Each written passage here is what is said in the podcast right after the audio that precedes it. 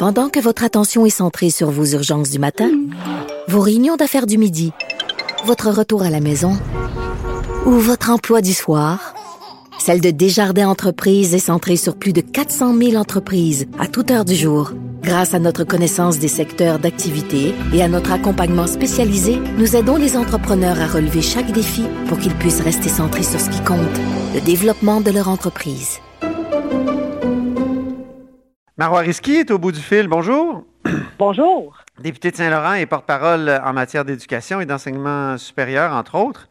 Donc euh, là, vous vous inquiétez parce qu'il semble bien qu'il n'y ait pas d'école, euh, donc euh, autrement qu'en séance virtuelle, avant un bon bout de temps? Effectivement, hier, je posais la question au ministre de l'Éducation au Salon Bleu. C'est pas le plan pour les élèves du secondaire, car après avoir mis en congé le 13 mars, il nous est pas revenu avec un plan pour s'assurer que nos jeunes restent raccrochés à l'école. avant la pandémie, on avait déjà un décrochage assez important au Québec. Mais maintenant, plusieurs experts euh, sonnent l'alarme en disant qu'il est possible que nous ayons davantage de décrocheurs, notamment Gilles Royer, psychologue et professeur à l'Université Laval, qui euh, mentionne qu'on pourrait avoir une augmentation de décrocheurs de, l'ordre de 5 000 à 7 000 élèves, ce qui est vraiment considérable. C'est une catastrophe euh, appréhendée, mais en même temps, qu'est-ce qu'on peut faire avec la pandémie actuellement? Il faut comme choisir entre des, c'est un vrai dilemme. Hein? Un dilemme, c'est aucune des options est, bonne. Puis là, on, a le choix entre la, contagion et, et, l'éducation. C'est épouvantable. Bien, hier encore, je revenais pour comprendre ce choix du ministre, car au départ, on ouvrait l'école, on nous parlait euh, d'unité collective, puis finalement, ça a été euh, euh, mis aux poubelles, et puis on nous a dit que c'est pour les vulnérables, les enfants plus vulnérables. Oui. J'en suis. Par contre, lorsqu'on regarde les taux de décrochage, je vous ai envoyé un tableau, c'est clairement au secondaire qu'on décroche, et il y a aussi la professeure de McGill, Mme Colin Vézina, qui rappelle que quand on a un jeune qui travaille au dépanneur au lieu d'étudier à l'âge de 15 ans, 16 ans, très difficile pour le raccrocher aux études. Euh, alors, pourquoi que, par exemple, en Allemagne, ils ont choisi euh, de retourner les élèves du secondaire? C'est que la chancelière allemande disait que ben, les élèves du secondaire sont plus enclins à comprendre les règles de distanciation sociale euh, et de respecter les règles d'hygiène. Il y a des choix qui ont été faits. En France, par exemple, les élèves peuvent retourner à l'école euh, mais en alternance. Donc, on permet d'avoir 100% euh, des élèves qui peuvent avoir accès à l'école, alors qu'ici au Québec, c'est euh, non seulement c'est 100% des élèves du secondaire qui ont, qui ont rien en ce moment, pas de plan éducatif à proprement parler, et au niveau du primaire, c'est à peu près 50% qui, qui vont rester à la maison. alors, c'est là-dessus qu'on doit vraiment voir un modèle hybride de permettre, par exemple, je vous envoie une piste de solution, pourquoi qu'on ne fait pas une semaine oui, une semaine non, dépendamment des groupes. Par exemple, semaine 1, vous allez avoir les élèves de secondaire 1 et 2 euh, à l'école et la semaine suivante, le secondaire 3, 4, 5. Il faut surtout, surtout ne pas oublier des étapes charnières en éducation, certains passages, tels que par exemple un élève de sixième année qui, en septembre, rentre à l'école secondaire, ben, c'est primordial que son premier contact ne soit pas derrière un ordinateur, mais ça se fasse aussi en présentiel. Même chose pour les élèves de secondaire 5 immédiatement, le ministre devrait avoir un plan pour leur permettre de boucler la boucle, de consolider non seulement les acquis, mais de terminer les apprentissages de certains fondamentaux en français et en mathématiques avant de poursuivre au cégep. Euh, c'est aussi une autre étape charnière, euh, secondaire 5 vers le cégep. Donc, euh, c'est une mauvaise gestion de la crise sur le plan de l'éducation c'est qu'en fait, on s'en est remis qu'à la santé publique. Le ministre de l'Éducation doit s'assurer de comprendre tous ces éléments-là.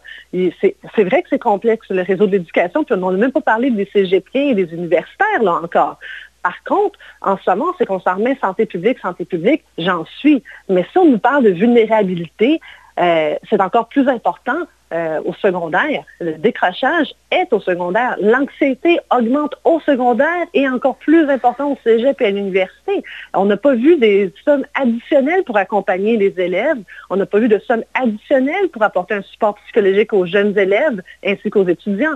Euh, et lorsqu'on si on prévoit avoir un modèle hybride à l'automne, encore faut-il immédiatement faire des acquisitions euh, mhm. d'ordinateurs et de tablettes. On en a acheté 15 000. Dois-je rappeler qu'il y a plus d'un million d'élèves au secondaire et au primaire au Québec? Avec 15 mhm. 000 tablettes, on n'ira pas trop loin. Puis je peux vous dire déjà, là, ils n'ont même pas encore été livrés. Il faut prévoir un délai de livraison. La pandémie, elle est mondiale. Donc, c'est normal que les délais de livraison sont plus importants. Ce qui n'est pas normal, c'est de ne pas avoir planifié cela et de ne pas immédiatement faire des, bons de commande là-dessus.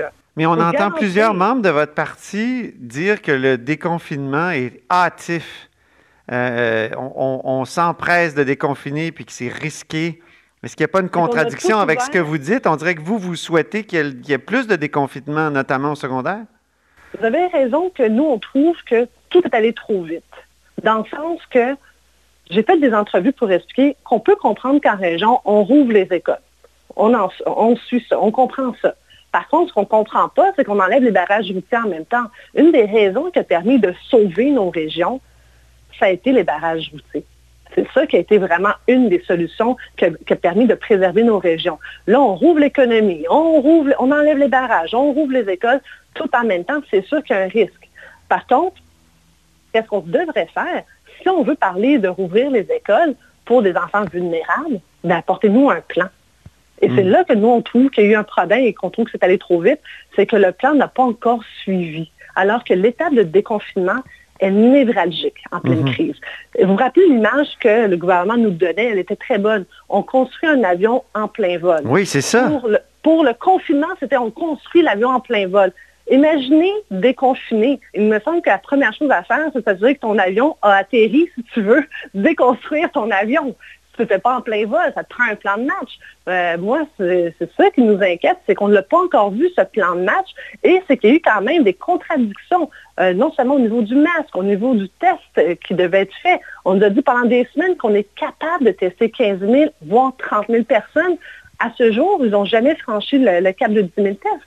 Alors, vous comprendrez que là-dessus, c'est pour ça qu'on trouve que ça va trop vite, c'est que selon les critères de l'OMS, Mhm. C'est pas rencontré partout. Mais c'est pour ça, quand vous dites que ça prend plus d'étudiants au secondaire en présentiel, est-ce que c'est pas contradictoire? Non, si on respecte les critères de l'OMS, mais ça prend un plan. À date, le plan, c'est qu'on va attendre, attendre en janvier 2021. Mhm. Donc, dix mois sans aller à l'école.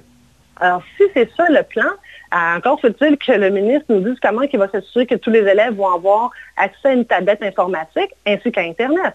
Ça, c'est toujours pas fait. Et s'il nous dit qu'on va pour les écoles primaires, alors pourquoi qu'on a choisi l'école primaire au détriment des écoles secondaires si les risques de vulnérabilité sont tout aussi importants au niveau secondaire, sinon plus? Mais c'est un choix. Est-ce que. Ouais.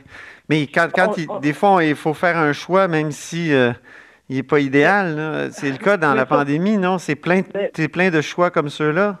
Oui, mais sur quoi ce choix est basé? Sur quelle science est-il basé? Mm-hmm. C'est là la question, elle se pose. Et on peut comprendre qu'à Montréal, pour nous, c'était inconcevable de rouvrir ni le 19 mai ni le 25 mai. Alors là, on attend la conférence de presse euh, du premier ministre qu'il semblerait qu'il va repousser euh, à l'automne euh, finalement pour les écoles. C'est ça. nous, on comprend que le Grand Montréal, ça faisait quand même plusieurs semaines qu'on le disait. Alors là, là-dessus, on est content que finalement, le, premier ministre, en, venant à Montréal, il comprend à quel point c'est une zone chaude et que les conditions gagnantes ne sont pas réunies. Par contre, à l'extérieur du Grand Montréal, lorsque les critères sont respectés de l'OMS, puis qu'on rouvre l'école pour le primaire, il faut aussi se poser la question, qu'est-ce qu'on fait pour les écoles secondaires? Mhm. Parce que c'est assez inconcevable de leur laisser pendant dix mois dans un trou noir. Vous inquiétez aussi, Marois Risky, de, des étudiants de niveau universitaire. Il y aurait là aussi des risques de décrochage importants. Tout à fait. L'Association des euh, professeurs universitaires euh, indique qu'il y a un constat très alarmant et prévoit qu'environ 30% des élèves ne, vont pas s'inscrire à l'automne. J'ai été professeur à l'université avant de faire le soin politique. J'ai jamais vu un tel chiffre. 30 euh, C'est énorme. 30% euh, de jeunes qui ne savent pas s'ils vont s'inscrire à l'automne. Euh, le ministre de l'Éducation jongle avec l'idée à savoir si oui ou non, est-ce qu'il va donner comme une directive aux universités que ça prend aussi du présentiel. il dit qu'il va donner ses directives l'été. À l'université, les planifications, là, on les fait en amont. Donc, on les fait d'avance. et là, les jeunes étudiants, mm-hmm. plusieurs n'ont pas le goût d'apprendre à distance. Et pour avoir moi-même enseigné à distance, c'est vrai que c'est difficile. Le taux d'abandon est élevé. Le taux ah d'abandon, dans certains cours, là, on parle de 30 à 50% parce que c'est pas la même façon qu'on enseigne à distance euh, versus en présentiel. Euh, le contact humain est, encore important à l'université. Et oubliez pas... Ben, il est toujours important. J'étais content, moi, hier, de voir les élus euh, être en présentiel au Salon Bleu. Moi aussi. Et on a réussi à le faire avec les règles de distanciation sociale. Pensez-vous qu'on pourrait, on pouvait faire ça dans, les universités euh, en automne? Ça va être plus difficile. Par contre, qu'est-ce qu'on peut faire? C'est vraiment aller dans un modèle hybride. Un euh, modèle hybride, c'est que oui, vous avez des, euh, par exemple, une semaine que vous êtes en ligne, et l'autre semaine, vous venez en présentiel. Comme ça, on peut avoir différents groupes, différentes pages. Oui, il y a comme une rotation, ben oui, c'est vrai. Exact. Et je crois que ça peut être la, bonne alternative si jamais on arrive à l'automne et qu'on se rend compte qu'on ne rencontre pas les tests de l'OMS, l'Organisation mondiale de la santé. Allons en mode hybride pour garder euh, cette bonne distance euh, de deux mètres. Mais si on ne fait que du virtuel, j'ai très peur que nous allons créer une génération COVID. Mm-hmm. Merci beaucoup de, merci beaucoup. Ça me fait plaisir. Maron Esqui est député de Saint-Laurent et porte-parole en éducation et en enseignement supérieur du Parti libéral du Québec. Vous êtes à l'écoute de La Haut sur la colline.